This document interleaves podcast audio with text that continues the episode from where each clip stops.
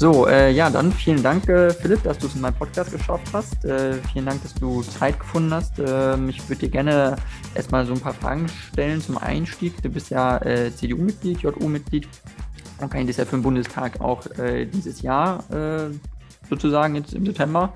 Ähm, was sind so da deine, sage ich mal, deine Ziele oder was war auch so deine Grundmotivation? Warum wolltest du für den Bundestag eigentlich kandidieren? Ja, zunächst mal vielen Dank, dass ich dabei sein darf. Also ich freue mich, freue mich ähm, diese Möglichkeit zu haben. Ähm, ich glaube, die Motivation für den Bundestag zu kandidieren, das hängt auch vor allem mit der Motivation zusammen, überhaupt Parteiarbeit zu machen. Also es ist, ist ja so, wenn man sich in einer Partei politisch engagiert, dann, dann äh, möchte man was verändern. Und ähm, das ist, glaube ich, auch die Hauptmotivation für den Bundestag zu kandidieren. Äh, dass, dass, ich jetzt diese Chance hatte, ist umso schöner, dass, dass ich nochmal auf dem Landeslistenplatz 5 im Saarland kandidieren darf. Und es geht einfach darum, ähm, man kann, kann über vieles meckern, kann über vieles reden, aber es ist eben viel komplizierter, sich mit den Dingen und den Sachverhalten auseinanderzusetzen. Und das möchte ich tun und ähm, dann auch wirklich für eine Verbesserung sorgen. Und das Zweite ist, warum für die CDU? Und ähm, diese Frage ist einfach ganz klar zu beantworten, weil die CDU ist in, in meinen Augen die, die einzige Volkspartei, die, die wirtschaftsfreundlich ist. Das heißt, ähm, ich möchte nicht Politik machen für jetzt eine kleine Klientelgruppe, ähm, jetzt nur für, für ähm, Städter oder nur für, für Ärzte, sondern ich möchte Politik für die ganze Gesellschaft machen. Und deswegen ist mir das Thema Volkspartei auch so wichtig. Mhm, okay, verstehe. Und äh, war das auch deine ursprüngliche Motivation, warum du in die CDU damals eingetreten bist? Warum du gesagt hast, du willst Parteimitglied werden? Also du wolltest sozusagen auch was für Leute machen, sag ich mal, die mitten im Leben stehen, so die normalen bürgerlichen Leute, sozusagen nicht, also keine, keine Klientele von ganz oben sozusagen bedienen. Also Politik für jedermann ist, glaube ich, der, der Grund, warum es die Union geworden ist. Aber ein weiterer Grund, wie, wie ich überhaupt zur Politik gekommen bin, ähm, ist ein ganz anderer. Also ich war schon immer politisch interessiert und hatte auch ein großes Interesse daran. Und über die Politik zur CDU, zur Union gekommen bin ich tatsächlich über meine Großmutter. Es war so, meine Großmutter ähm, war damals alleinstehend und wollte auf das, aufs Weinfest in Perl fahren und hat mich gefragt, ob ich mitfahre. Und diese Fahrt wurde von der CDU organisiert und da bin ich mitgefahren. Wir hatten, hatten da echt einen, einen tollen Abend und dann hat die, die, haben die CDU dann natürlich auch äh, mich angesprochen, ob ich nicht mehr Mitglied werden möchte. Und haben, wir haben auch politisch diskutiert. Und ähm, so bin ich dann zur CDU gekommen. Das wirkliche politische Engagement innerhalb der Union kam erst ein Jahr später, würde ich sagen. Da habe ich mich so, so ein bisschen eingefunden und, und, auch die politische Meinung ein bisschen gefestigt. Und dann ähm, bin ich dort den, den Weg innerhalb der JU gegangen, war, war, zuerst bin ich Kreisvorsitzender geworden, was eine sehr, sehr spannende Zeit war, hatte sehr, sehr viel Spaß äh, in der Zeit. Ähm, wir haben den Kreisverband neu aufgebaut, habe ganz, ganz viele neue Freundschaften geschlossen, die ich auch heute noch pflege. Das ist echt schön. Ähm, wurde dann stellvertretender Landesvorsitzender der Jungen Union, ähm, war dann auch nochmal im Ausland, musste dann eine kurze JU-Pause einlegen davor und bin dann als stellvertretender Landesvorsitzender auch in den Bundesvorstand der Jungen Union gekommen. So, so war die Entwicklung innerhalb der JU. Okay, und äh, wann war sozusagen bei dir die Initialzündung? Wann hast du gemerkt, jetzt äh, will ich auch wirklich beruflich äh, gerne Politik machen? Also wann wurde es sozusagen zum Hobby, vom Hobby zum wirklich ernsten Thema für dich? Gab es da so einen Punkt oder gab es da so, so, einen Moment, wo du gemerkt hast, ja, das äh, hat jetzt in mir irgendwie was ausgelöst oder so? Oder war das eher so ein Prozess? Nee, also das ist, ist, ich bin heute noch davon überzeugt, dass, dass man nicht sein ganzes Leben lang Politiker sein sollte, sondern dass Politiker Menschen aus dem Leben sein sollten. Das heißt, ähm, dass es ein Beruf auf Zeit ist. Und, so ist er ja auch gestaltet. Im Deutschen Bundestag, und soweit ich weiß, sind die Mandate, im Schnitt liegen sie bei acht Jahren. Das heißt, ein Bundestagsabgeordneter muss vorher einen Beruf haben, muss danach einen Beruf haben. Und so sehe ich das auch für mich. Also ich stehe, stehe da mitten im Leben, äh, habe einen Beruf, und äh, den ich auch sehr, sehr gerne ausübe, der sehr abwechslungsreich ist. Ähm, mache aber auch sehr gerne Politik und äh, wenn ich es mir wünschen kann, dann würde ich jetzt erstmal gerne für eine Zeit lang Politik machen, würde aber nicht ausschließen, dass ich irgendwann auch wieder in den Beruf reingehe. Okay, ist ja interessant, weil du sagst, äh, mit den Mandaten, also weil die ja begrenzt sind von der Zeit, äh, wir haben ja so vier Jahre, ist ja eine Legislaturperiode lang und es gibt eine Diskussion zum Beispiel, dass man Legislaturperioden auf fünf Jahre verlängert, zum Beispiel auch von der Regierung, dass die Regierung eben fünf Jahre dann im Amt ist, dass man da ein bisschen tiefer vielleicht in Themen reinkommt und ein bisschen mehr Festigkeit hat und nicht so viel bei Wahlen, sage ich mal, äh, dass die Leute alle vier Jahre immer wieder zur Wahl gehen müssen, ist ja auch eine gewisse Anstrengung, sage ich mal. Ähm, bist du eher dafür oder dagegen oder hast du da keine Meinung oder wie, wie stehst du so dazu? Also ich habe mich damit jetzt nicht, nicht äh, explizit auseinandergesetzt, aber ich halte es, glaube ich, für sinnvoll, dass, dass man es schon auf fünf Jahre verlängert. Hm. Äh, einfach deswegen, weil, weil man braucht eine gewisse Zeit, das ist, ist wie, wie überall, man braucht eine gewisse Zeit, um sich einzuarbeiten und erst dann kann man irgendwo richtig loslegen. Und wenn man im, im, Bundestag ankommt, dann muss man ja auch ganz viele Abläufe kennenlernen. Wie funktioniert was? Man muss auch die Menschen erstmal kennenlernen und sich vor allem ein Netzwerk entwickeln. Und deswegen sind fünf Jahre schon gut. Und wenn man, wenn man mit zwei Perioden auf zehn Jahre kommt, dann äh, finde ich das sogar noch besser, ähm, mhm. weil da hat man auch die Möglichkeit, auch tatsächlich was zu erreichen und nicht nur, nicht nur Hallo zu sagen, hier bin ich, sondern auch wirklich seine Position irgendwo durchzusetzen. Okay, verstehe, verstehe. Ähm, da hätte ich noch eine andere Frage, äh, was das Wahlalter angeht. Das ist ja auch nochmal ein kontroverses Thema. Äh, wie stehst du dazu? Ähm, gibt ja die Diskussion äh, mit 16 sozusagen erst, also dann schon Leute zur Wahl zuzulassen. Das ist ja eine Position von den Grünen, glaube ich. Ähm, wie siehst du das so? Bist du da auch dafür, dagegen? Siehst du das kritisch? Es nur bei mir selbst. Also mit 16 wäre ich, glaube ich, nicht noch nicht in der Lage gewesen, mir einfach eine Meinung zu bilden, welche Partei ich denn wählen möchte. Okay. Ähm, es, es, ist einfach, ähm, das, das, heißt nicht, dass, dass 16-Jährige weniger können oder weniger wissen, sondern es ist einfach eine andere Phase im Leben und es, man hat einen anderen Mittelpunkt. Das Leben dreht sich um was anderes als, als um die Politik und man wird von der Politik als solches auch viel weniger getroffen. Und das Zweite ist, dass ich ähm, davon überzeugt bin, dass man Rechte und Pflichten gleichermaßen muss. Das, das heißt, man müsste dann auch die Volljährigkeit mit 16 erlangen und das ist, glaube ich, noch ein bisschen zu früh. Mhm. Okay, das heißt also, du sagst, 18 ist schon ein gutes Alter und eigentlich sollte es nicht, nicht länger sein. Also nicht, nicht man sollte nicht jünger sein, man sollte nicht also da wird es auch keinen Raum sozusagen geben, wo du sagen würdest, irgendwann wäre das mal möglich oder so. Ja, man sieht ja schon, dass, dass ähm, junge Leute heute mit 16 schon weiter sind, als, als äh, ich es mit 16 war. Das, das sehe ich schon. Mhm. Und ich, da, die Entwicklung schreitet da schon voran. Also ich würde das nicht für immer ausschließen, aber aktuell sehe, sehe ich es einfach noch nicht so weit. Und, und, solange die Volljährigkeit bei 18 bleibt, da ist er, glaube ich, momentan ganz gut aufgehoben, sollte auch das Wahlalter bleiben. Mhm, okay. Ähm, ich frage das auch nur äh, ganz äh, jetzt irgendwie ohne irgendwie Hintergedanken oder so, einfach nur, weil ja viele politische Bewegungen, also Fridays for Future jetzt als Beispiel äh, und auch Jugendparteien da äh, oder Jugendorganisationen von Parteien, da kannst du ja Mitglied werden, auch wenn du schon 16 bist äh, und dich sozusagen politisch engagieren und dich auch für Themen einbringen und so weiter.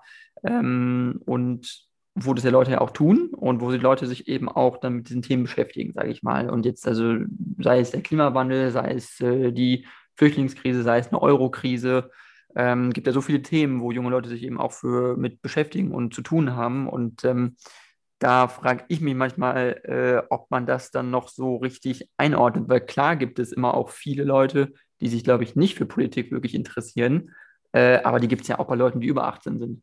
Und zwar ganz, ganz viel, glaube ich. Und ich glaube, wenn du mal ehrlich bist, also es gibt wirklich, glaube ich, viele Leute, die politisch gar nicht so interessiert sind und gehen trotzdem ständig zur Wahl. Also wo zieht man die Grenze, ist die Frage so ein bisschen. Wo zieht man da, kann man das überhaupt so richtig definieren? Das ist so meine Frage, die ich jetzt im Raum schon stellen würde. Ja, das ist die Frage, die sich in der Politik immer stellt. Wo zieht man die Grenze? Ähm, und wie gesagt, ich Rechte und Pflichten beieinander sehen, das ist mit der Volljährigkeit gegeben mit 18. Ich denke, das ist eine gute Grenze, wenn man das beides zusammenführt. Weil ich finde es schade, wenn man, wenn man irgendwo ähm, das Recht dann hat zu wählen und, und, dort mitzubestimmen, aber für sich selbst noch nicht bestimmen darf. Ich finde, das gehört schon zusammen, dass man erst für sich selbst bestimmen darf und dann, dann auch in der Politik mitbestimmen darf. Und das, wenn ich mich so zurückerinnere, ich fand das auch, auch echt spannend mit 18, ähm, zum einen eigenverantwortlich zu sein und zum Zweiten äh, dann noch zum ersten Mal wählen zu dürfen. Also das ist echt eine schöne Erinnerung. Mhm. Ja, klar, definitiv. Ähm, ja, okay, klar. Nee, es ist auf jeden Fall ein Thema, was äh, ich glaube auch diskutiert wird noch in Zukunft. Ähm, ob man da zu einer Lösung kommt, äh, weiß man jetzt nicht so genau. Aber ich wollte jetzt äh, eigentlich nochmal so auf deine Schwerpunktthemen so ein bisschen eingehen, auch so, äh, wofür du dich eigentlich engagieren möchtest, auch im Bundestag. Ich meine, du warst jetzt in der Kommission für Finanzen, Wirtschaft und Energie, habe ich gelesen, im Bundesvorstand bei der Jungen Union aktiv. Ist das sozusagen dein Schwerpunktthema? Ist es das, wo du sagst, das ist das, äh, was mich dann auch im Bundestag sozusagen bewegen wird? Ja, schon. Also ich bin ja bin ja gelernter Bankkaufmann und habe danach BWL und VWL studiert. Mhm. Und, und, dann liegt das natürlich nahe, dass, dass man sich für, für Finanzen und vor allem für das Thema Wirtschaft auch interessiert. Ähm, die Bundeskommission ist ja auch da nicht per Zufall gekommen, sondern das liegt daran, weil, weil da mein, mein Interessensschwerpunkt liegt. Also inzwischen bin, bin, ich Vorsitzender der Kommission für Finanzen, Wirtschaft und Industrie. Und da sehe ich auch tatsächlich den Schwerpunkt, also sowohl in der Wirtschaftspolitik, weil ich glaube, die Wirtschaft in Deutschland steht vor einer großen Transformation, aber auch in der Finanzpolitik, wo wir, wo wir eben schauen müssen, dass wir ähm, die Interessen nicht gegeneinander ausspielen lassen, dass wir schauen, dass gerade für die kommenden Generationen auch noch Spielraum da ist. Und deswegen ist mir auch die Schuldenbremse unheimlich wichtig. Jetzt habe ich einen, einen äh, Sohn, der fünf Wochen alt ist. Das heißt, die Zukunft ist mir damit noch ein Stückchen wichtiger geworden, als es vorher war. Hm. In welcher Hinsicht meinst du wirtschaftliche Transformation? Was, was, was fällt dir da so ein an Punkten, wo du sagst, das ist das, das, das was auf uns zukommt, so an, an großen ja, bewegenden Themen? Wir, wir, sehen ja, ähm, jetzt in der, in der äh, Krise, die wir, die wir gerade durchlebt haben oder vielleicht auch noch durchleben, haben wir ja gesehen, ähm, dass man in, in puncto Digitalisierung einiges noch machen kann und äh, dass da in, in Deutschland auch ähm, man oft gesagt hat, das geht nicht, das können wir nicht, das wollen wir nicht. Und äh, die Krise hat es aber tatsächlich gezeigt, dass, dass man sich da offen zeigen kann und dass man damit auch einiges erreichen kann. Und ich glaube, da stehen wir schon vor einem Modernisierungsschub innerhalb Deutschlands, aber auch innerhalb der Europäischen Union, wie wir uns denn verändern werden. Das Zweite, wie wir uns verändern werden, wir, wir sagen ja als CDU, wir möchten zu einer, zu einer Industrienation bleiben, die bis 2045 emissionsfrei ist. Und da stehen wir natürlich auch vor einer großen Transformation, weil alles, was wir heute machen, egal ob das jetzt die Fahrt zur Arbeit ist, das Heizen der eigenen Wohnung, das Bauen, es ist alles mit dem Thema CO2 verbunden. Und wenn wir das schaffen wollen bis 2045, dann stehen wir dort eben vor einer großen Transformation. Gleichzeitig ist, ist Deutschland als, als Autobauerland, gibt es jetzt schon einige Autobauer, ich glaube Audi hat angekündigt, dass sie, dass sie keinen Verbrennungsmotor mehr bauen möchten. Mhm. Ähm, bei Ford habe ich auch schon Ähnliches gehört, dass das heißt im Endeffekt, dass, dass wir vor einer großen Veränderung stehen. Zum Beispiel mein Bundesland, in dem ich lebe, da ist ein Großteil der Arbeitsplätze, hängt einfach mit dem Verbrennungsmotor, mit dem Diesel, mit dem, mit dem Getriebe auch zusammen. Ähm, und da muss man sich einfach überlegen, wie schaffen wir es, Deutschland so zu verändern, dass es Industriearbeitsplätze der Zukunft gibt, aber dass wir es trotzdem schaffen, CO2 zu reduzieren. Und das ist, glaube ich, auch die große trennende Frage bei dem, bei dem Thema CO2 und Klimaneutralität, die uns von Grünen trennt. Ähm, bei den Grünen, äh, sage ich mal, die haben es dann im Plan vor, fünf Jahre früher zu schaffen und, und äh, ohne Rücksicht auf Verluste. Und unser Plan ist es, ähm, Deutschland immer noch als Industrienation zu haben. Das heißt, dass wir eine starke Wirtschaft haben.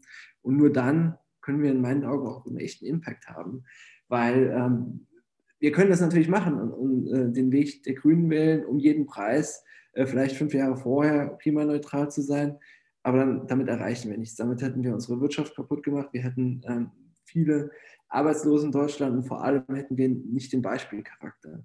Und hm, China, die USA oder Indien oder auch Russland, die, die wirklich äh, beim CO2 viel, viel, viel, viel, viel mehr verursachen, als wir es in Deutschland machen, die kämen ja niemals auf die Idee, das deutsche Modell zu kopieren, wenn wir damit nicht erfolgreich sind.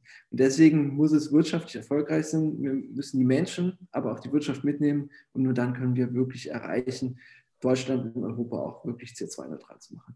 Mhm. Ja, verstehe, verstehe. Ähm, hast du da auch ähm, vielleicht Erfahrungen gesammelt? Weil ich meine, jetzt im Saarland ist es ja so, dass ja Ford, glaube ich, gibt es ja relativ großes Werk und relativ viele äh, Angestellte eben auch, die da äh, mit zu tun haben in der Produktion und so. Hattest du mal so Gespräche wirklich mit Leuten auch vor Ort vielleicht so, die, ähm, also, weil das ist ja auch das, was so ein Problem ist manchmal, wo man redet extrem viel darüber. Äh, ja, dann fallen viele Arbeitsplätze weg bei Getrieben, äh, Getriebeherstellern und anderen Verbrennungsmotorkomponentenherstellern und so. Ähm, aber spricht man auch mal mit den Leuten, äh, die diese Arbeitsplätze haben und die davon wirklich betroffen sind. Also hat man mit denen mal das Gespräch so gesagt, äh, wie bedroht fühlt ihr euch eigentlich und äh, seht ihr euren Arbeitsplatz zum Beispiel noch sicher in den nächsten zehn Jahren oder ist das was, was so abstrakt ist? Weil das ist das, was mir manchmal fehlt, so ein bisschen in der Diskussion. Wir reden sehr global darüber, aber ich habe das Gefühl, man spricht weniger mit den Leuten, die tatsächlich dann wirklich davon betroffen sind.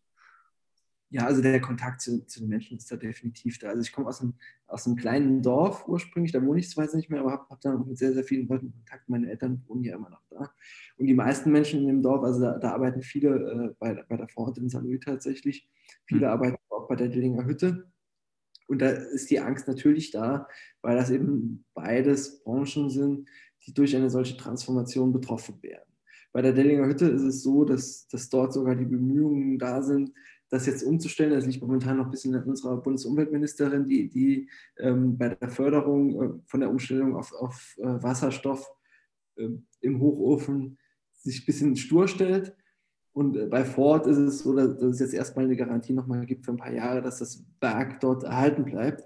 Aber natürlich herrscht die Angst und, die Menschen haben immer mehr Angst, ähm, was denn passiert mit ihrem Job und ihrer Zukunft, weil das ist ihr Mittelpunkt, damit finanzieren sie ihr Haus und davon lebt auch die Familie.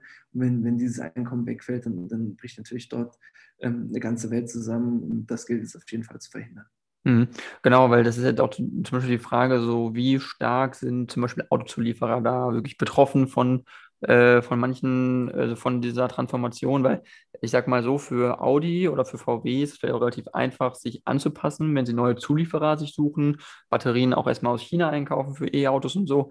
Aber äh, Zulieferer, die sich wirklich stark auf, äh, weiß ich nicht, so Zylinderkolbenbau oder irgendwelche Dichtungen oder keine Ahnung, äh, Vergaser oder sonst was spezialisiert haben, die haben ja nicht die Chance. Also die werden ja eigentlich vollkommen sozusagen, also die, die, die, die haben ja keine Chance mehr, da beim Elektroauto irgendwas zu machen.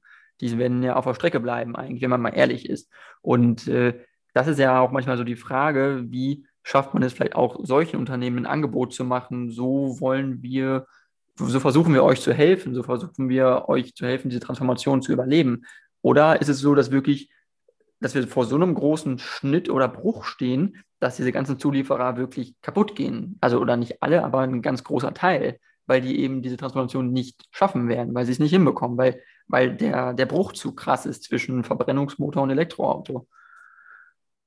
Also ich, ich glaube, man kann, das, man kann das nur schaffen, wenn, wenn man die Sache technologieoffen angeht. Das heißt, ähm, dass man nicht sagt, der Verbrenner ist jetzt tot, ähm, es, es soll unbedingt das Elektroauto werden, sondern in, indem man sagt, vielleicht kann man den Verbrenner so weiterentwickeln, dass er eben nicht mehr so viel CO2 ausstößt. Und ich glaube, mit, mit den äh, synthetischen Kraftstoffen bietet sich diese Möglichkeit, die auch nachher für den Flugverkehr sehr sinnvoll sein kann, dass man es schafft, den Verbrenner so zu gestalten, dass er effizient ist und dass die Luft, die hinten rauskommt, äh, nicht so nicht äh, mehr dreckiger ist, als die, die vorne reingeht. Und das soll, glaube ich, das Ziel sein. Aber es ist, glaube ich, nicht hilfreich. Ich habe eben, eben gehört, ähm, es waren jetzt nur Gerüchte, ich weiß nicht, ob es stimmt, dass die EU-Kommission plant, Verbrennungsmotoren zu verbieten. Mhm. Das halte ich ganz ehrlich für den falschen Weg, ähm, dort mit einem Verbot zu arbeiten, weil ich einfach glaube, dass es äh, bessere Möglichkeiten gibt und dass man Technologie offen dran gehen soll. Weil woher sollen wir auch den ganzen grünen Strom bekommen bis 2035? Wir wollen, wollen ganz viele Branchen, wollen wir, wollen wir äh, umwandeln. Und alleine unsere, unsere äh, Dillinger Hütte, die bei uns in der Nähe, Nähe ist, wird so viel Strom brauchen, dass äh, man auch auf andere Technologien einfach gehen muss. Also das Ziel ist klar, weniger CO2. Der Weg dahin ist aber offen und da sollte man auch technologieoffen sein. Mhm. Das heißt also, technologieoffen heißt also auch, ähm, also Wasserstoff fördern sozusagen, aber nicht zu wissen konkret, äh, wo das hinführt, natürlich. Also, weil das weiß man ja nicht. Ne? Also, man, man sieht ja jetzt auch nicht unbedingt wahnsinnig viele Wasserstoffautos rumfahren, jetzt mal so provokant gesagt. Ja, ich glaube, ähm, dass die Technologie dort, dort noch nicht äh, so weit ist, wie ich mir das wünschen würde.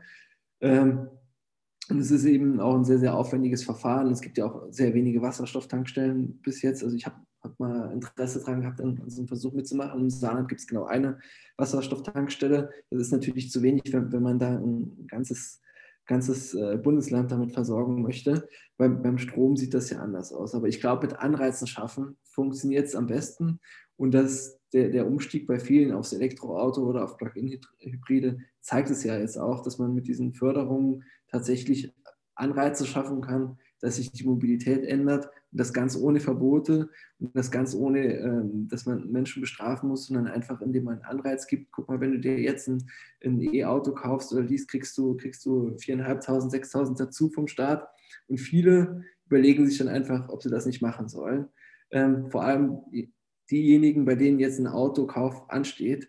Und damit schafft man, glaube ich, mehr, als jetzt zu sagen, du darfst jetzt mit dem Diesel nicht mehr fahren. Und wir dürfen auch nicht vergessen, unsere Gesellschaft lebt eben nicht nur von Städtern, die ähm, von A nach B mit der U-Bahn fahren können, sondern ganz viele Menschen leben einfach auf dem Land. Und ähm, ähm, nehmen da als Beispiel immer die Krankenschwester, ähm, die muss eben zur Arbeit kommen und ähm, kann sich vielleicht nicht heute oder morgen schon, schon ein anderes Auto leisten, sondern äh, hat es dort dann im Plan einfach erst in drei Jahren. Und deswegen ist es gut, dass man, dass man da Technologie offen rangeht und die Sachen fördert. Dann kann sie sich in drei Jahren vielleicht ein anderes Auto kaufen mit der Förderung, die es vom Bund gibt. Und bis dahin ist die Technik vielleicht schon viel weiter, als sie heute ist. Okay, okay, verstehe. Ja, äh, wird man sehen. Das ist auf jeden Fall ein großes Thema und es wird uns, glaube ich, wahrscheinlich noch viele Jahre beschäftigen. Äh, kann man von, ausgeht. Genau. Ähm, und äh, aber eigentlich, was ich, äh, wo ich eigentlich auch noch weiter darauf hinaus wollte, war, ähm, weil dein Hintergrund ist ja sozusagen, du kommst ja aus dem Saarland und du bist ja Saarländer in dem Sinne.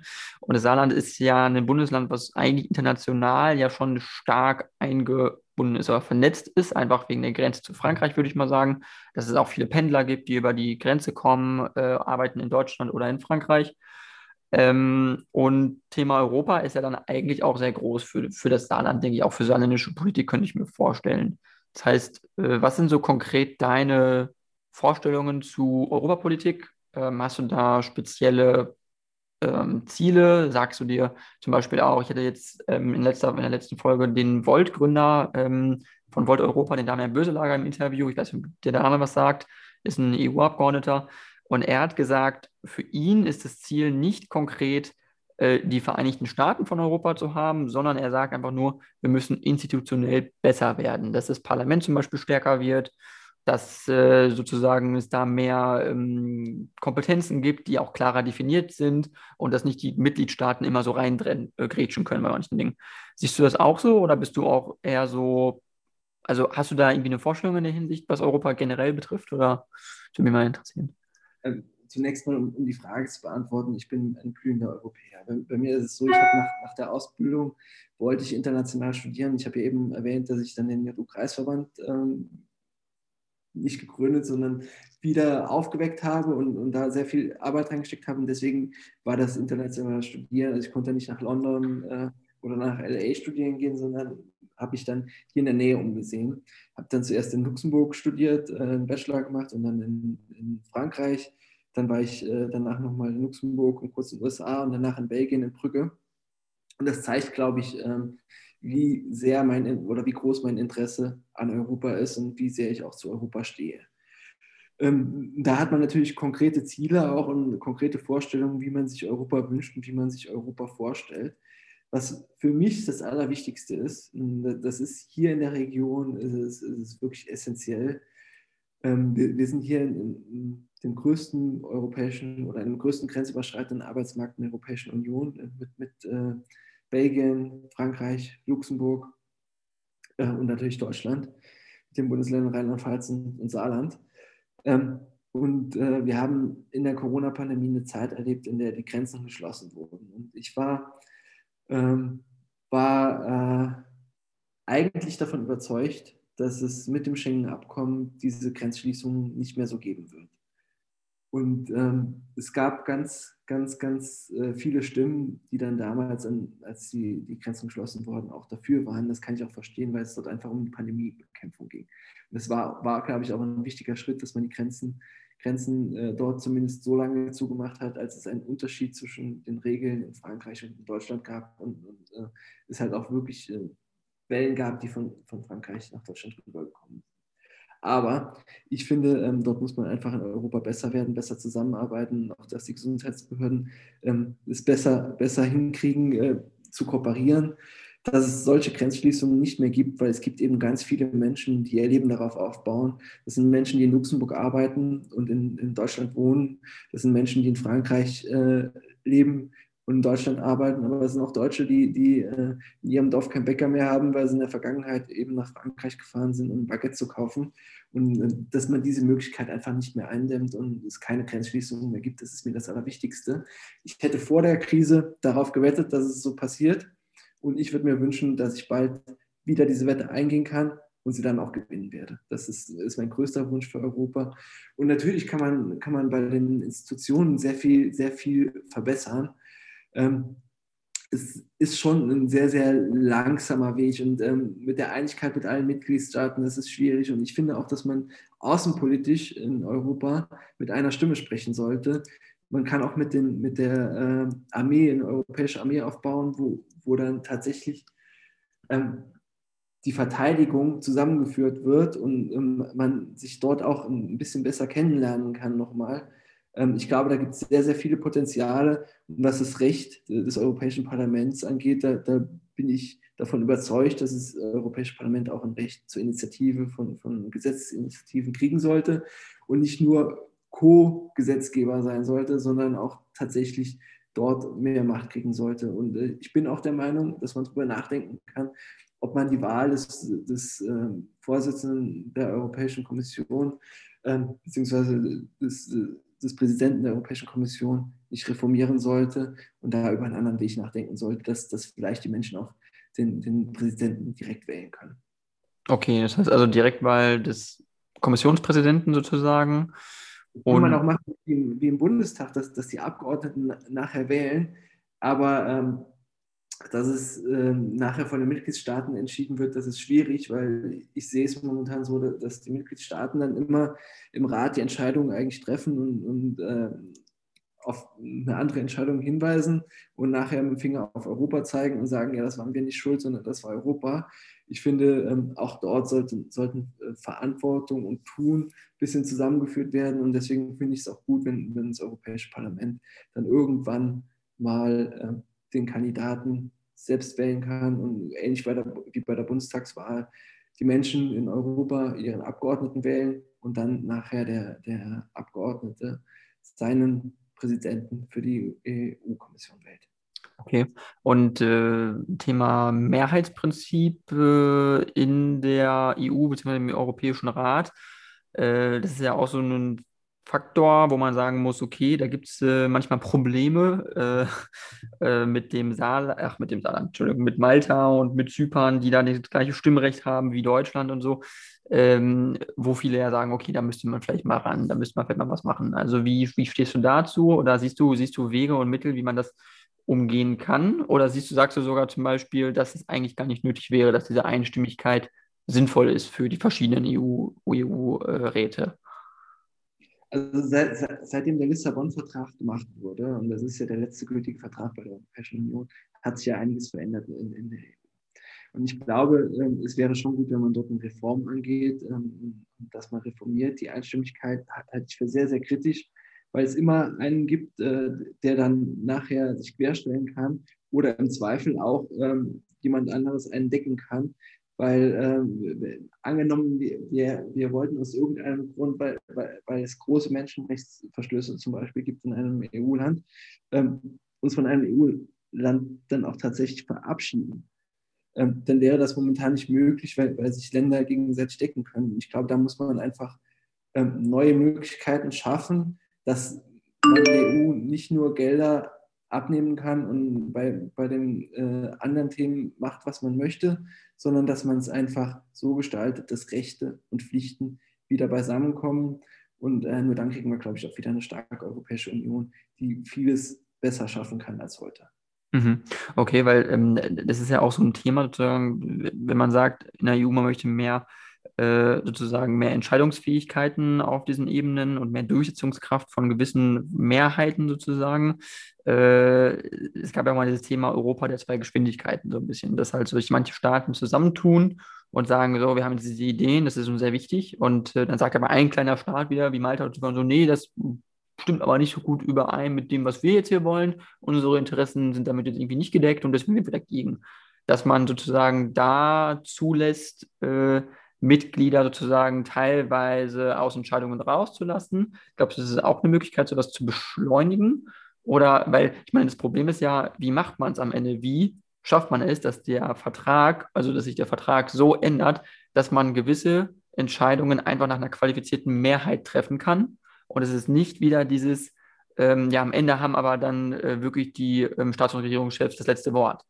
Weil das ist ja eigentlich das Problem in Europa, dass die das letzte Wort haben und am Ende jeder Einzelne das blockieren kann, aus welchem Grund auch immer. Dass man da kein Instrument findet, das ist ja das Problem eigentlich.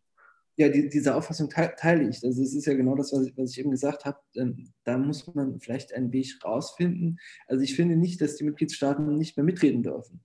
Aber ich bin eben auch nicht der Meinung, dass dort ähm, eben alles entschieden wird und, und alle Entscheidungen dort äh, nachher an einem Land hängen, sondern dass man da einfach einen Weg findet, um Europa zu modernisieren und besser zu gestalten. Die Details habe ich dazu noch nicht ausgearbeitet, aber ich kann dir ja für den Deutschen Bundestag nicht für das Europäische Parlament. Ja, klar. aber ähm, wenn ich mich damit beschäftigen würde, glaube ich schon, dass man, dass man äh, da einen guten Weg finden kann, wie man Europa greifbarer macht und, dann auch ein Stück effizienter und besser macht. Und dann ist, glaube ich, auch die Europawahl für die Wähler auch noch mal ein Stück wichtiger. Okay. Hast du das Gefühl, dass in 16 Jahren äh, Kanzlerschaft von Angela Merkel, dass da irgendwas äh, auf europäischer Ebene liegen geblieben ist? Dass da vielleicht irgendwie was gemacht wurde, was nicht, äh, dass man da hätte mehr machen können, wenn man es gewollt hätte? Oder glaubst du, das war so okay? Weil ich finde, das, was man jetzt sieht mit Frankreich, mit Macron, äh, sein Ansatz, wie er wirklich sehr bestimmt an Dinge rangeht, auch sehr energisch und sehr selbstbewusst äh, mit viel äh, Feuer und Spirit und er ist halt auch natürlich ein bisschen jünger, sage ich mal, aber äh, am Ende natürlich ist viel, sind viele von seinen Projekten nicht so geendet, wie man sich das am Anfang vorgestellt hat, glaube ich, am Anfang seiner Präsidentschaft. Ähm, findest du also, dass, dass sozusagen dass Deutschland da vielleicht mehr hätte tun können, mehr hätte antworten können auf äh, viele von seinen Projekten, viele von seinen Ideen oder war das alles so ein bisschen, mh, hm, naja. Also ich glaube schon, dass Angela Merkel, und sie, sie ist, ich durfte, durfte sie schon zweimal kennenlernen, sie ist eine glühende Europäerin.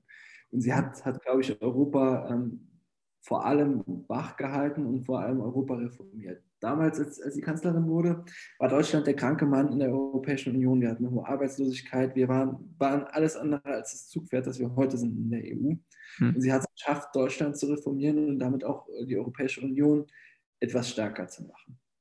Und dann, was dann geschah, war es ja, wenn man ehrlich ist, äh, ist Angela Merkel ja von einer Krise in die andere reingerutscht und, und uh, unverschuldet hat sie, hat sie, ähm, war sie Krisenmanagerin von einer Krise in, nach der anderen. Ähm, sowohl die Flüchtlingskrise, da hat sie eine, eine sehr große äh, Rolle gespielt, auch bei der Koordinierung innerhalb der Europäischen Union, als auch bei der Finanzkrise, als auch bei der, bei der Euro-Staatenkrise oder äh, EU-Krise nachher. Ähm, da hat sich schon eine Rolle gespielt und da sind ja auch ganz viele Institutionen neu heraus entstanden, wenn, wenn, wenn ich nur mal dran denke, an, an die EBA als Europäische Bankenaufsichtsbehörde, an, an die ESMA als Wertpapieraufsichtsbehörde, die, die neu entstanden ist und die da einen sehr, sehr guten Job machen, oder den Euro-Rettungsschirm ESM, den wir, ähm, den wir ja genutzt haben, um, um die Krise der Staatsschulden sowohl in, in, in, in äh, Griechenland, aber als auch die Bankenkrise in, in Spanien äh, zu entkräften. Und ich glaube, sie hat da schon alles gegeben. Ich hätte ihr nur gewünscht, dass es eine Zeit mit weniger Krisen und mehr Gestaltung äh, wird. Aber das gehört eben zum Job mit dazu, dass man, dass man auch Krisenmanager ist. Mhm. Äh, bei Macron ist es so, er hat ja, hat ja viel, viele Vorschläge gemacht und viel, viel gesprochen, aber ich weiß nicht, ob er auch immer den Rückhalt in seinem eigenen Land dafür hatte. Und den, den Rückhalt äh, bei den EU-Partnern habe ich auch oft nicht gesehen. Ähm, sei, sei, es jetzt das, das äh, Budget für, für ähm, die EU. Ähm, das, das, sind ja alles tolle Ideen. Nur nachher ist der Teufel im Detail und da, da, muss man, glaube ich, ein bisschen detaillierter und auch ein bisschen mehr gemeinsam hingehen. Ich glaube, es hätte, hätte ihm auch geholfen, wenn er statt, statt die Rede an der Sorbonne zu halten, äh, vielleicht einfach auch mal mit seinen Partnern gesprochen hätte und geguckt hätte, wie, wie können wir gemeinsam Europa gestalten, statt zu sagen, so stelle ich mir Europa vor, ihr müsst es jetzt machen. Mhm. Also fandest du nicht zu dominant den Ansatz oder zu zu sehr auf Frankreich bezogen oder auf das, was er machen möchte, seine, seine Ziele bezogen. Ja, genau. Es, es, es, es, war eben, es war eben alles aus der, aus der Perspektive von, von Emmanuel Macron. Es ist ein, ein großartiger Politiker, den ich sehr schätze. Ähm, aber die, die EU ist eben mehr als, als äh, Frankreich. Es gibt da noch ganz, ganz viele andere Mitgliedstaaten, die sich auch realisieren möchten. Und ich glaube, das ist der gemeinsame Weg eben besser. Und das ist, glaube ich, auch ganz wichtig, dass wir als, als, als Deutsche ähm, natürlich dort eine Führungsrolle spielen, aber nicht anderen Ländern versuchen zu erklären, was sie denn zu machen haben. Ähm, es geht darum, andere Menschen, aber auch andere Länder mitzunehmen. Das, das sehe ich in, in, auf allen Ebenen der Politik und das eben auch bei der Europapolitik. Okay.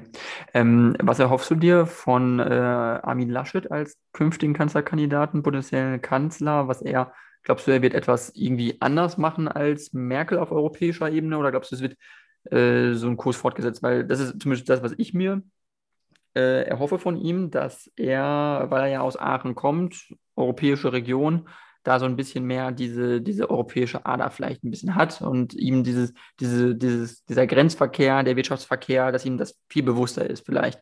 Also das ist so ein bisschen meine Hoffnung, wo ich mir sage, da kann er vielleicht, da hat er vielleicht ein bisschen was Besseres äh, im Petto, aber ähm, was jetzt das Wahlprogramm angeht, äh, sind mir jetzt auch keine Themen zu Ohren gekommen, die wirklich revolutionär klingen, sagen wir es mal so. Ja, also ich glaube, Armin Laschet ähm, wird leider viel zu oft unterschätzt. Ähm, als er damals Ministerpräsident in Nordrhein-Westfalen werden wollte, hätte, ja niemals jemand gedacht, dass er das wirklich schafft und, und Hannibal Kraft da in, in Ruhestand setzt. Und äh, das hat er tatsächlich geschafft. Dann hat, wollte er Parteivorsitzender werden, hat sich durchgesetzt gegen Friedrich Merz, der auch ein starker Kandidat war. Das muss man einfach sagen, wie es ist. Und dann kam, kam die dritte Runde, als um die Kanzlerkandidatur ging, ähm, hat er sich auch durchgesetzt gegen, gegen Herrn Söder. Und das zeigt, glaube ich, dass, dass ähm, Armin Laschet ein, ein, toller Politiker ist, der oft unterschätzt ist und der viel, viel, viel, viel mehr Drive hat, als man ihm das so auf den ersten Blick zutraut. Okay. Kurze Frage, warst du Unterstützer von Laschet oder von, von, von Merz bei der, ähm, bei der ähm, Bundesvorstandswahl? Bei, oder warst, bei, du gar, warst du gar kein Lager? Hattest du kein Lager? Oder? Nee, bei der Bundesvorstandswahl äh, gab es ja noch einen dritten Kandidaten. Mhm. Ähm, Ach so, du hast Röttgen unterstützt, oder? Gab es ja noch einen dritten Kandidaten, den, den ich äh, zuerst unterstützt habe. Und dann, als es, äh, was ja auch absehbar war, dass, dass äh, Röttgen es nicht wird. Ähm, als es dann, dann äh, zwischen den beiden war, war, war, ich aber ganz klar für Laschet. Okay. Ganz einfach deswegen, weil ich der Meinung bin, dass man als, als Kanzler der Bundesrepublik Deutschland ähm, einfach ein bisschen ausgeglichener sein muss. Und ähm, es wird natürlich immer gesagt, ja, da fehlen jetzt die Revolutionen. Da, da, da fehlt die Revolution in, in eurem Wahlpapier. Also das, das Papier ist 140 Seiten lang. Und wenn man das mal wirklich liest, dann bedeutet das Papier schon ganz schön viel Veränderung. Und äh, ich glaube, wenn man vorhat, bis 2045 als Industrienation äh, CO2-neutral zu werden, dann ist es schon revolutionär. Und revolutionär ist vor allem, dass man es vorhat, so zu machen, dass es wirtschaftsverträglich ist, dass es sozialverträglich ist. Das heißt, dass dabei niemand auf der Strecke bleibt. Und das ist eine riesengroße Herausforderung. Und wenn wir diese Herausforderung bis 2045 so geschafft haben, dann haben wir, glaube ich, eine Revolution sogar geschafft. Okay, also für die Wirtschaft sozusagen, die, die, die Revolution, die verträglich ist für alle, aber nicht zu, ähm, zu viel wagt oder zu viel versprechen möchte, in der Angst, dass äh, man die Leute sonst nicht mitnimmt oder die Leute dann sozusagen äh, vielleicht verschreckt werden, weil ich glaube, das ist ja das ein bisschen was, was, was bei den Grünen auch so ein Problem ist manchmal. Und dass äh, sehr viele auch sehr viel Angst haben davor, was die Grünen vielleicht sagen könnten äh, oder wie konkret sie mit ihren Themen vielleicht vorangehen, äh, wenn sie jetzt wirklich sagen, wir wollen jetzt hier eine fette Steuererhöhung und wir wollen mehr Steuern auf Kerosin und auf Diesel und auf Benzin und so, äh, dass dann die Leute, also das war halt so mein Eindruck, erst, weil das war ja auch so, da ging ja die Grünen richtig hoch dann äh, hat man so ein bisschen ein paar Sachen gemerkt, so dann wurde es dann ernster mit den Themen und so, da waren die Grünen so ein bisschen konkreter geworden und da wurden die Leute auf einmal total schnell, oh nee, das kostet ja Geld, das wird ja teuer, hm, dann vielleicht lieber doch nicht, so ungefähr. Also ich finde das dann so ein bisschen auch bei den Umfragen oder auch bei dem Gefühl der Leute, wie sie zu, zu Parteien äh, sich äußern, das ist auch so, ah, es ist, finde ich, sehr volatil und es ist irgendwie manchmal sehr aus dem Bauch heraus. So, das fühlt sich gerade irgendwie so gut an. So, da ist ein frischer Kandidat von den Grünen, eine neue junge Frau, die ist viel jünger als Laschet und die sieht besser aus und die die kommt halt besser rüber, so ungefähr. So, das ist ja mal was. Und dann äh, kommen da aber so konkrete Themen und dann merken die Leute irgendwann, hm, das wird aber doch ein bisschen teurer. So, und dann, dann wird es schon ein bisschen kritischer. Also das ist das, was mich manchmal so ein bisschen äh, irritiert bei Umfragen. So. Hast du das, hast siehst du das auch so ein bisschen so oder bist du da? Ja, also ich blicke einfach mal zurück in die, in die letzte Bundestagswahl. Da, da ähm, war es ja so, dass Martin Schulz im, im Januar nominiert wurde Mhm. Und ähm, war es ja auch ein Riesenhype, ähm, wenn, wenn man sich dann die Umfragewerte ansieht. Es, es gab dann so, so, so einen Wechsel, die CDU war, war für eine Kraft, ähm, war die stärkste Partei und wurde dann von der SPD in den Umfragen abgelöst. Und ähm, ich weiß noch ganz gut, ich habe mit einem französischen Journalisten hier in der Kleinstadt in Leipzig, wo ich jetzt wohne, ähm, im Café gesessen und äh, der war von Le Monde und, und habe mich gefragt, ja, was wird denn passieren, wie werden denn die Deutschen wählen? Und damals habe ich schon gesagt, dass die, dass die Deutschen der CDU, der CSU und Angela Merkel treu bleiben werden. Das ist natürlich, ähm, war, war das jetzt so, na, nach einer langen Kanzlerschaft war, kam mit Martin Schulz mal jemand, der der ähm, mal ein bisschen Abwechslung geboten hat. Ich habe das damals verglichen äh, mit einer mit einer Ehe, die schon lange geht und dann kommt auf einmal so ein, so ein junges Mädel vorbei. Ähm, so, so habe ich das in dem, in, äh, dem, Gespräch mit dem Reporter verglichen und, und so habe ich es auch tatsächlich gesehen. Am Ende werden die Deutschen ähm, dem treu bleiben, was sie glauben, was, was, für sie langfristig das Beste ist und das ist die Union und das ist, glaube ich, auch Armin Laschet. Okay, und äh, weil das wäre ja so, eine, so, ein Vergleich, den man ziehen könnte, auch zu dem, was mit der SPD passiert ist, eben weil du angesprochen hast, Martin Schulz, dass da sozusagen die, die Entwicklung der Partei, da waren ja auch alle erst total gehypt. Martin Schulz, der ist so eloquent, der kann so gut reden und so. Und bei ihm ging es aber noch schneller runter natürlich. So, ne? Dann ging ja wirklich relativ schnell, ich glaube noch vor, bevor das äh, Wahlprogramm, glaube ich, rauskam im Sommer oder so, war, glaube ich, die SPD schon wieder auf 20 Prozent runter. Das war die Landtagswahl im Saarland, die, die quasi vom, vom äh, Thron gestürzt hat. Ja. Man hat ja von dem Schulzzug gesprochen und dann hat man ja davon gesprochen, dass Annegret Kramp-Karrenbauer den, den äh, Schulzzug in die Saar geworfen hat. Ähm, deswegen ist mir das so gut in Erinnerung. Es war so, dass ähm, wir hatten, hatten in diesem Jahr Landtagswahl, genau wie, wie die Freunde aus NRW auch, dass Martin Schulz da ähm, natürlich auch bei uns in den Umfragewerten dafür gesorgt hat, dass, dass das alles ähm, ein bisschen verfälscht war auf einmal waren wir, waren wir Kopf an Kopf mit der SPD bei den Umfragewerten und haben dann nachher mit, mit 40,7 äh, Prozent die Landtagswahl im Saarland gewonnen. Ähm, und da hat sich dann, hat sich dann auch natürlich schnell gezeigt, dass, dass es äh, ähm, eine Stimmung was anderes ist wie Stimmen. Und ähm, das ist da, glaube ich, so, so richtig herausgekommen. Und, und, so ist es jetzt mit, mit Annalena Baerbock auch gewesen. natürlich kam da erstmal eine, eine, eine junge Kandidatin, ähm, die Mutter ist, die, die auch, auch schon viel erreicht hat in ihrem Leben. Aber dann haben die Menschen eben ein bisschen genauer hingesehen und haben gesehen, dass, dass es dort ganz viel gibt, ähm, was eben nicht so passt. Und ähm, glaube ich, das hat dann auch tatsächlich dazu geführt, dass äh, jetzt inzwischen die Union wieder bei 30 Prozentpunkten liegt und, und äh, die SPD, glaube ich, bei 15 und die, die, die Grünen, wenn ich es richtig in Erinnerung habe, von heute Morgen bei 19 Prozent. Also es ist es ist äh, Stimmen sind nachher was anderes wie die Stimmungen, die zwischendurch auftauchen. Und das ist, ist wie Aktienmärkte. Das ist mal volatil, aber ich glaube, am, am, langfristigsten investieren lohnt sich und das langfristige Investment ist eben die Union. Ja, ja, ja.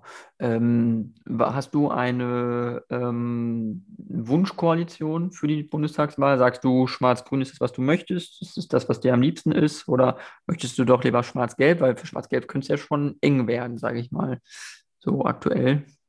Also so wie ich die Zahlen heute Morgen gesehen habe, äh, würde es für Schwarz-Gelb definitiv eng werden. Hm. Ähm, Schwarz-Grün ist für mich persönlich nicht die Wunschkoalition. Ich weiß aber, dass es viele in, in der Union gibt, die sich das so wünschen. Ähm, am liebsten möchte man natürlich, wenn man, wenn man so, so ein tolles 140 Seiten langes Wahlprogramm hat, äh, allein regieren. Ähm, dass das wenig realistisch ist, ist, äh, ist klar.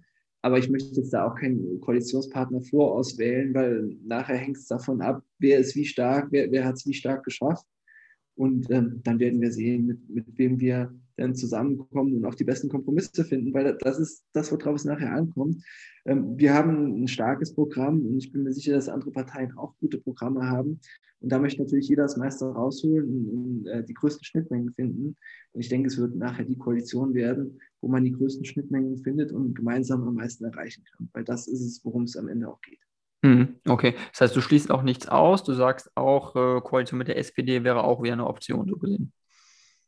Ja, das, das halte ich auch für eine Option. Äh, ich möchte natürlich Sachen ausschließen. Ähm, das sind zwei Parteien, die, die sich am, am, rechten und am linken Rand befinden. Mit denen würde ich ungern in eine Koalition reingehen, aber ich glaube, das ist, ist auch klar, dass das mit der Union nicht machbar ist.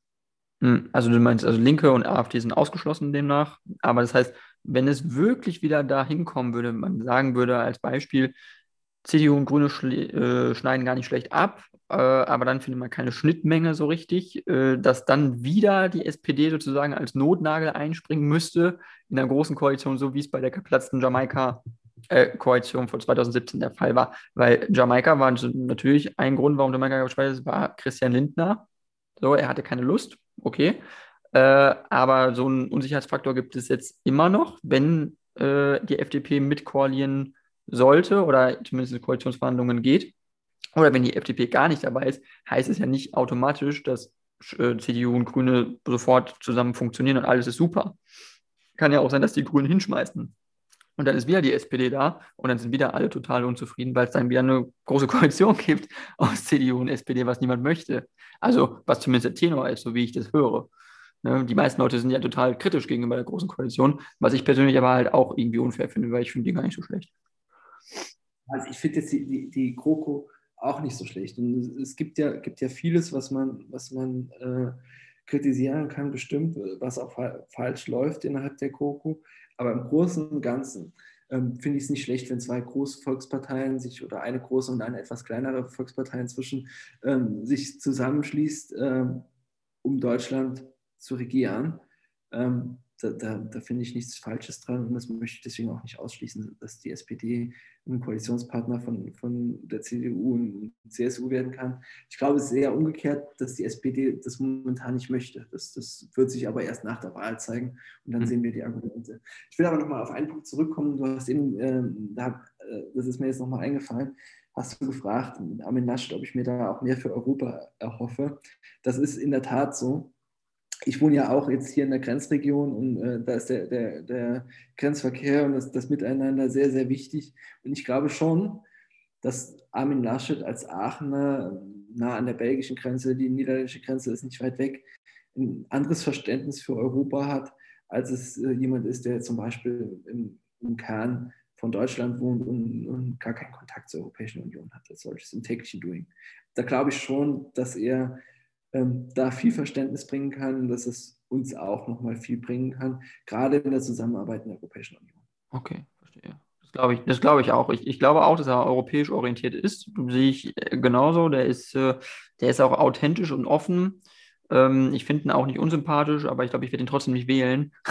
Einfach weil ich der Meinung bin, dass ich war mal CDU-Mitglied tatsächlich. Ähm, ich bin dann mal ausgetreten aus der CDU, äh, unter anderem aber auch wegen der Spendenaffäre weil ich da schon sehr äh, negativ äh, besetzt war. Ähm, es gab vorher auch schon so ein paar andere Momente, wo ich gemerkt habe, eigentlich bin ich inhaltlich dann streckenweise auf einer Linie, aber dann wieder auch teilweise nicht.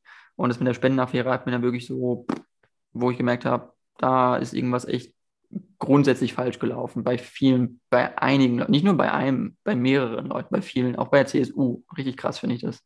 Und ich finde, das ist auch, ich frage mich auch, ob das. Du meinst Masken? Du meinst die Maskenaffäre? Oder? Ja, äh, Entschuldigung, Maskenaffäre, nicht die Spendenaffäre, die Maskenaffäre.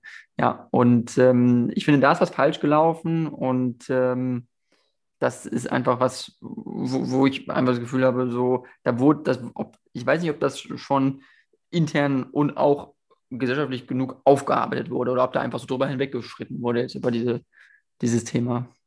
Also ich glaube glaub schon, dass es aufgearbeitet wurde. Mhm. Ähm, kann, kann da auch für mich sprechen. Ich kenne auch äh, nicht alle, aber ein paar von denen, die, die da äh, mitgemacht haben und war, war darüber super, super enttäuscht. Das, das kann ich einfach nur sagen. Ähm, nicht nur enttäuscht, dass dort dieses Mandat genutzt wurde. Also sie, sie haben ja, äh, haben ja nicht mal was Illegales gemacht, sondern einfach was, was menschlich Verwerfliches. Und, und da war ich einfach persönlich enttäuscht von diesen Personen, weil ich, weil ich äh, besonders von einer dieser Personen sehr, sehr viel gehalten habe, schon sehr, sehr lange kenne und hätte der Person auch niemals zugetraut, dass, dass es äh, dazu sowas kommt. Und finde es einfach, also ich finde es gut, dass, dass Politiker noch, noch ein anderes Leben haben äh, nebenbei und auch noch was anderes machen, weil das Mandat ist ja begrenzt auf diese acht Jahre wenn, wenn jemand ein Landwirt ist, dann, dann finde ich, dann kann er auch seinen landwirtschaftlichen Betrieb nebenbei weitermachen, sofern das Mandat wirklich im Mittelpunkt steht. Was ich aber nicht gut finde, ist, wenn man, wenn man äh, in einer laufenden Legislatur als Abgeordneter ein Unternehmen gründet, um dann Masken zu dealen. Und das, das finde ich einfach zu höchst unanständig war da wirklich persönlich enttäuscht. Finde es aber falsch, dann äh, die komplette CDU dafür in die Sippenhaft zu nehmen. Hm. Wenn nee, das, das meine ich. Also, das wollte ich damit auch nicht sagen. Jetzt, ich wollte nicht die gesamte CDU jetzt damit so diskreditieren oder so. Die, die, Personen, die betroffen waren, die, die, haben ja die CDU auch verlassen äh, und sind ausgetreten. Und, und äh, das, das finde ich auch gut, dass, dass dieser Schritt gewählt wurde. Ähm, und haben ja auch das Mandat abgegeben und, und kandidieren ja auch nicht nochmal für, für den Bundestag. Das finde ich auch wichtig und richtig. Ähm, und man sollte aber nicht andere Kandidaten oder andere, andere Abgeordnete dafür, dafür ähm, irgendwo bestrafen, weil ich glaube, es gibt überall, in, in jeder Branche, in, in allem schwarze Schafe. Der Anspruch an die Politik ist besonders hoch und äh, wenn, wenn dort dann jemand dabei ist, dann, dann, muss man schauen, dass man, dass man das Problem beseitigt. Und das hat man, glaube ich, auch gemacht.